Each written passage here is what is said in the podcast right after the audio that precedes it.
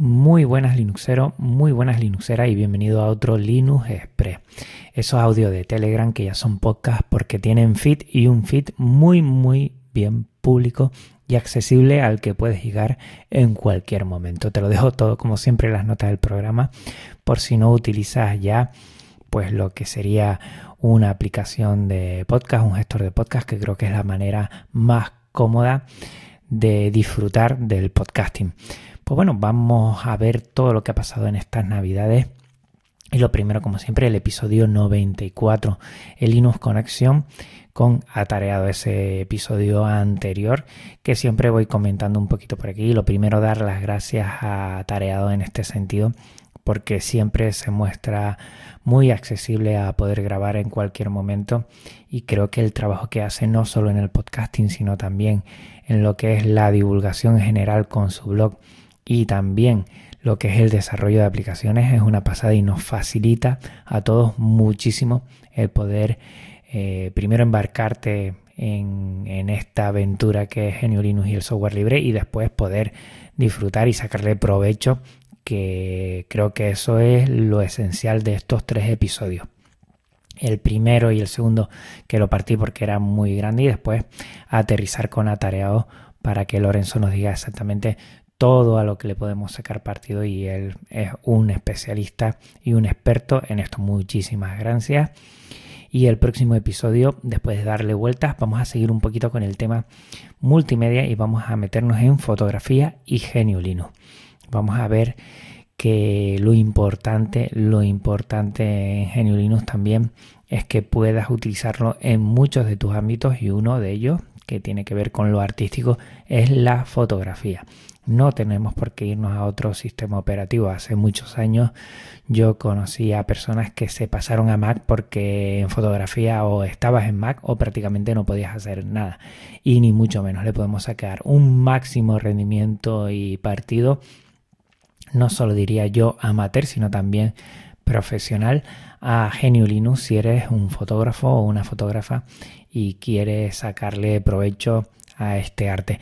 También si sacamos desde nuestros teléfonos, pues también tener un poquito y saber qué servicios tenemos para guardar nuestras fotos, para poder modificarlas, todo esto. Yo creo que por ahí le voy a dar un barrido para que disfrutemos de la fotografía sin tener que salir de Genio Linux y sacarle el máximo, máximo provecho. Más cosas, mañana mismo, si estás escuchando esto, mañana mismo día 9 de enero hay un sorteo de un Slimbook One. Slimbook One, que es el ordenador de sobremesa muy, muy pequeñito, parece lo que sería eh, el, pequeño Mac que hay también por ahí y que bueno yo lo tengo estoy grabando ahora mismo con él lo disfruto mucho y es una pasada es una pasada entonces yo te animo a que te unas al sorteo. Si lo estás oyendo el mismo miércoles, apresúrate porque el jueves ya lo sortean. Y estoy contentísimo. Además creo que es la tercera versión. Yo tengo la primera y bueno, no ha dado ningún fallo. Y siempre muy muy en sintonía con, con Slimbo porque la verdad es que hace cosas que funcionan, funcionan muy bien y siempre pensando en el software libre Linux. Ahí te lo dejo para que le eches un vistazo y puedas eh, adherirte a este sorteo.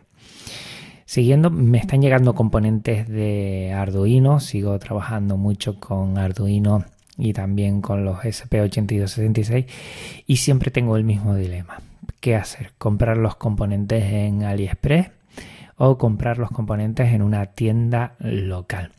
Aquí en Tenerife, en La Laguna, está K Electrónica, te lo voy a dejar también en las notas del programa. Y la verdad es que está muy bien, por un poco más del precio que normalmente sueles conseguirlo en AliExpress, pues tienes prácticamente todos los componentes. Y lo otro de AliExpress, bueno, si quieres hacer compras mayores, igual te sale más eh, lo de comprar en esta tienda online china, pero siempre tengo el corazón partido si AliExpress o tienda local. Verás que, bueno, para que te salve de un problema y necesito un componente sí o sí, ya o ya, pues para ahí tenemos las tiendas locales y para pedidos más grandes siempre, bueno, creo que quedará AliExpress, pero bueno, estamos ahí. Tampoco es tanta diferencia, ¿eh? Y lo bueno de una tienda local es que puedes hablar con esa persona y te puede guiar bastante en qué hacer, qué comprar o, qué proyecto tienes y qué necesitas. La verdad es que yo en Caletrónica ya he comprado varias cosas y siempre me han atendido mm, genial. Y seguro que tú tienes una tienda local cercana de electrónica en donde también esté el tema de Arduino. Y creo que merece la pena. Si es para por poca cosa y si es para más pues ya pensárselo que puede ser pero ahí tengo siempre ese dilema y bueno, he pasado de Arduino al SP8266. Creía que iba a tardar un poquito más, pero al final, bueno, esta Navidad he estado de cacharreo con proyectos y me lo he pasado fenomenal. Eh, ¿Qué tiene el SP8266 que no tiene Arduino? Bueno, pues que las placas normales de Arduino 1 o Arduino eh, Nano, que es con las que yo trabajo, no tienen esa conectividad a Internet, a Wi-Fi, a hacer el Internet de las cosas. Y con la SP8266 sí. He sacado dos proyectos adelante. El primero es como un letrero de texto por Wi-Fi donde tú le pones la wifi, la contraseña dentro de lo que es el código de Arduino y te envía eh, a, un, a, una dirección 192, 168, 1, 34, por decirte uno, y ahí ya puedes meter el texto. Había hecho esto, algo muy parecido con Arduino Nano, pero es que cada vez que tenía que meter eh, lo que es texto nuevo, pues tenía que hacer, eh, bueno, conectarme a, lo que es el USB, al ordenador y ahí hacerlo. Con, con el SP8266 no tienes por qué hacerlo, directamente lo vas cambiando y la verdad es que es una pasada. Y lo bueno es que trabaja con Arduino IDE, no tienes que cambiar de, lo que es plataforma de, código, sino que lo hace muy muy parecido con también funciona con librerías prácticamente iguales y yo creo que eso es un plus, un plus de pasarse a SP8266 después de haber probado Arduino, aunque aún me queda mucho, mucho por trabajar con Arduino. He hecho eso, lo del letrero de texto, que lo compartí, te lo dejo en las notas del programa, y también he hecho un reloj clima, también de Internet de las Cosas, donde se conecta tu wifi y tú poniendo los parámetros de en qué uso horario estás y en qué ciudad estás por medio de Open Weather, eh, consigues exactamente bueno, tener un, reloj donde te pone la fecha, donde te pone la hora, donde te da lo que tú quieras del clima en ese momento de tu ciudad y creo que queda muy guapo. Tendré que hacer algunas mejoras. En breve voy a compartir el código y si puedo mm, también lo que voy a hacer es hacer un pequeño vídeo para que la gente lo vea, porque en español hay muy, muy poco. Y le he puesto tilde, le he puesto el clima en español y todo esto, y yo creo que merece la pena compartirlo. Ha tenido el tweet bastante mm, movimiento en lo que es Twitter, y entonces, bueno, pues lo voy a hacer y yo creo que es fascinante. Por ahí queda el SP32, que es otro salto a plataforma, a todavía una una placa todavía que se puede trabajar muchísimo y mucho mejor, pero tengo que ir poco a poco porque esto yo creo que voy demasiado rápido y tengo que ir integrándolo todo y haciéndolo poco a poco.